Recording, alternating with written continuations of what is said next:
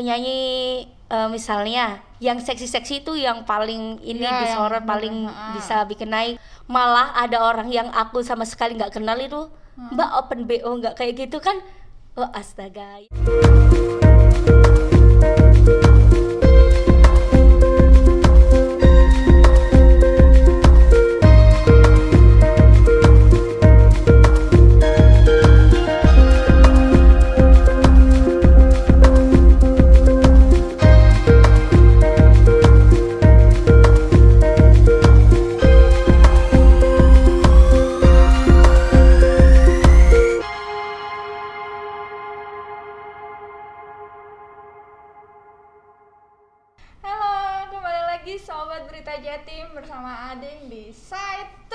Side Culture Talks bersama Cita Amelia. halo Oke, selamat sore Cita. Sore. Hmm, Cita, Cita ini udah mulai jadi penyanyi dangdut sejak kelas 2 SMP. Hmm. Dan sekarang umurnya baru 21 tahun. Iya. Dia sudah berhasil masuk dari jajaran penyanyi dangdut ibu kota. Luar biasa banget bukan, teman-teman? Jadi teman-teman kalau mau kenal Cita lebih lanjut, Cita bisa buka Instagramnya Cita sebelum kita ngobrol-ngobrol ya. Mau mau tahu nih tentang tentang Cita gitu. Bisa buka Instagramnya Cita. Namanya Cita Amelia 11. Sebelas. Bener ya Cita ya? Bener. Yang ini ya bener ya? Mm-mm, Ah, benar. yang ini. Kita sebelum kita ngobrol-ngobrol nih Cita. iya Aku mau aku mau kepo dulu sama Instagramnya Cita. ini boleh aku lepas ya mas Oh boleh boleh boleh boleh biar kelihatan cantik gitu. So, Kalau Oke, Ade boleh. Kalau Ade mah nggak usah, Ade nggak harus ditutupin karena kelihatan jeleknya. nggak semua orang cantik di mata orang yang tepat tapi ah, Cita. ya bener kan semua orang itu sebenarnya cantik apalagi kalau di mata orang yang tepat. Nah. Ah, luar biasa tuh kan bener kan? Cita tuh masih 21 tahun ya 21 tahun ini. Inget ya 21 tahun masih muda banget tapi udah dewasa banget ya. Ya tau lah ya lagu-lagunya itu trotep trotep ambiar gitu loh. Cita ini udah sudah kayak pakar dari percintaan gitu. Aduh. Aduh aduh aduh. Udah udah udah mati nih. Oke. Aku aku aku kepo dulu kita Iya, lihat dari Instagram story-nya. Oh Cita udah vaksin. Oh iya luar biasa. kemarin aku habis vaksin, vaksin ya teman-teman di sini yang semua yang ada di berita Jatim ini sudah vaksin semua. Hmm, Ading alhamdulillah. udah vaksin Cita udah vaksin. Kita juga di sini menerapkan protokol kesehatan Benar. jadi kita sudah aman. Oke nenek ada nih vaksin. Aduh aha, udah vaksin nih Cita. Hmm, terus ada lagi. Hmm view hmm, new post aduh Cita ini captionnya apa? Bener kalau kebanyakan main bikin lemes. Oh. Maksudnya gimana Cita? Tanpa jangan dijawab dulu. Bentar bentar. Oke, iya, jadi kita ingin ketawa gitu ya. Terus ada lagi nih kita lihat lagi ya. Main sama kamu bikin keringetan. Au au au, au.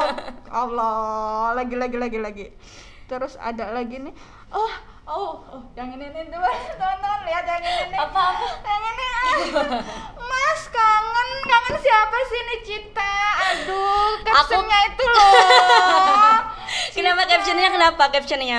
Eh, awal baca captionnya kenapa? Apa yang tersirat di pikiran aduh kalau aku cowok nih Cita Iya. ya aduh kayak aku dipanggil. Merasa terpanggil ya? Panggil gitu. Itu itu gimana Cita nih? Ceritain nih kenapa ini nih sih- Cita suka pakai caption caption yang mm, gitu banget gitu ya kan? Enggak sebenarnya gini eh, caption itu relatif ya orang nanggepinnya kayak apa. kalau aku sendiri sih ya cuma pengen lucu-lucuan aja gitu. Kan Hmm. Kalau ini salah satunya oke oke apa tadi? Kebanyakan main bikin lemes. Kan iya misalnya kita kebanyakan main sepak bola nih ya. Ah. durasinya udah lama banget kan emang bikin lemes. Kayak gitu.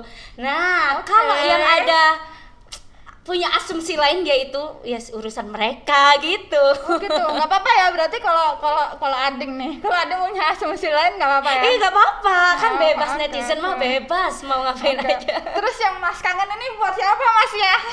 ini buat teman-teman online Oh gitu, kenapa Mas dong? gitu. Kenapa nggak Mbak juga? Ya kan udah. Ading juga pingin bisa. habis ini disapa mbak kangen Oh, gitu gitu ya. Oke, oke. Awas ya nanti kalau bikin caption lagi Mbak Ading kangen gitu ya. Biar biar nggak ada ini loh kecemburuan Iya. sosial gitu ya. Nanti kok ini yang yang di caption captionnya Cita ini kenapa hawanya hawanya mendung-mendung menggoda-menggoda begitu gitu. ini nih sebenarnya kan aku juga bisa eh, baca Insta Instagram aku Mm-mm.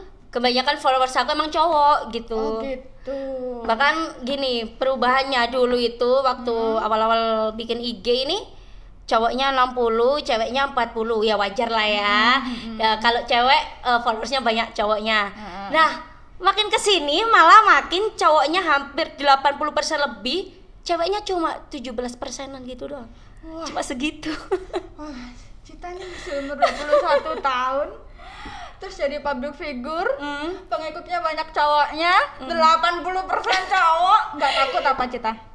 Eh, kalau untuk takut apa enggak sih ya tergantung gimana kita mensikapi semuanya kayak gitu Oke. kok jadi aduh ini tangannya tangannya Anding agak-agak berkeringat Berkeringat. dekat-dekat Cita gini. Padahal ini lokasinya full AC loh. Iya. jadi emang emang hawanya kalau deket Cita tuh kayak Oh.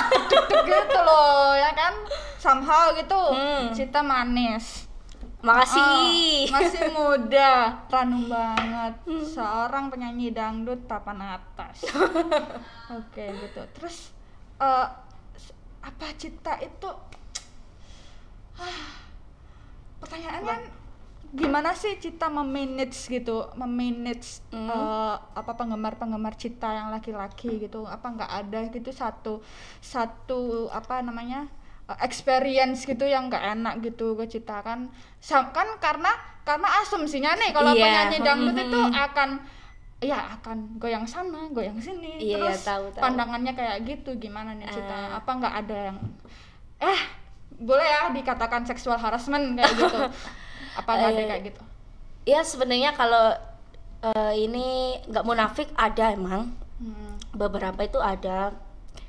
Cuma ya kembali lagi kita ini harus pandai mensikapi nah meskipun eh, kayak gini kita image-nya dangdut ini kan eh, kebanyakan negatif padahal Oke. enggak gitu. Udah nggak oke ya ya nggak semua apa sih tergantung si personalnya juga gitu. Kalau kita ini selalu apa ke negatif ya ya bisa jadi orang-orang beranggapan ya oh ancan negatif kok apa dangdut itu emang negatif. Tak cuma kalau kita bisa memberikan yang terbaik nggak harus eh, biasanya kan eh, orang ini menciptakan citra ya kan oke. menciptakan citra. Hmm. aku penyanyi dangdut biasanya ada yang kayak gini pemikirannya.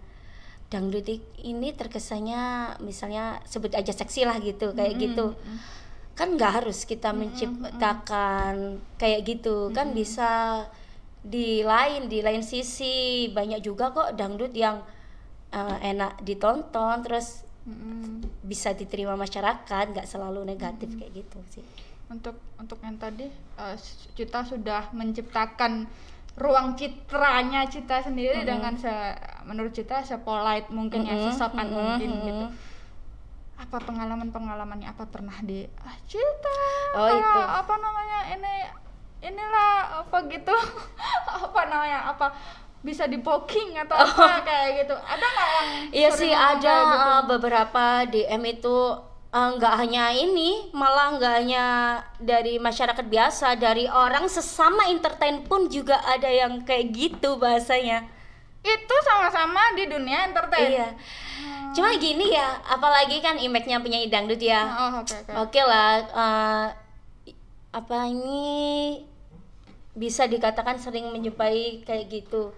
Kembali lagi ya kita mensikapinya aja. Jadi beberapa orang emang sampai ada yang malah ada orang yang aku sama sekali nggak kenal itu Mbak open BO nggak? Kayak gitu kan oh astaga. Ya tapi kayaknya kita nggak perlu marah gitu ke orang itu. Oke. itu nggak perlu marah. Ah, ah, ah. cukup kita kalau mau balas ya dibalas aja oh enggak saya ini hanya nyanyi aja diundang kalau ada job aja jobnya yang benar-benar tapi kalau kiranya nggak perlu direspon ya ya udah abaikan aja kayak gitu biar nggak makin banyak asumsi yang buruk-buruk tentang dangdut Oke, jadi selama ini kalau ada yang kayak gitu sikapnya dari Cita sendiri gimana? Cita yang Cita yang membalas dengan tegas atau yang menghiraukan?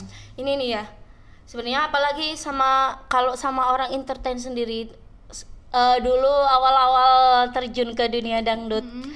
ada beberapa sih sampai bahkan ada musisi band Mm-mm. udah ya udah ternama sih Oke, bandnya oke. I- itu juga kirim DM DM yang ya yang Yang kayak gitulah jelas. Contoh, Ah, contoh, terus- contoh gimana sih nih? Contoh. Contoh nggak apa-apa, nanti di dia tuh nanti. Contoh aja. ya ini Hmm. aku kalau bilang contohnya nggak enak deh Oh, kayaknya oke, oke. lebih ke arah-arah yang kayak vulgar-vulgar gitulah Apa sampai minta minta-minta something something nah gitu. ya ada ada yang kayak gitu atau Terus kirim-kirim foto nih kayak sekarang kan lagi lagi rame cowok-cowok kirim-kirim Mhm. foto gitu ada ada gitu? Hmm. ada yang kayak gitu terus ada beberapa produser juga apalagi misalnya menjanjikan sesuatu nih Hmm. kamu ikut aku bakal ini aku bawa ke sini sini sini bahkan dijanjiin suksesnya kayak gini gini Hmm. eh ternyata di situ ada tendensi lain gitu tendensi kayak gimana nih Nah. tendensinya ada tendensi lain jadi uh, it's okay lah aku kalau baru kenal orang itu aku selalu enggak langsung ngekat Mm-mm. jadi aku jajakin dulu. Meskipun orang in- ini kan punya feeling ya orang itu. Mm-mm. pertama kali ketemu sama orang pasti kita punya gambaran oh orang ini gini orang gini Oke, pasti. oke, nah oke, heeh. sebenarnya aku udah ada feeling kayak gitu ke beberapa orang yang hidung belang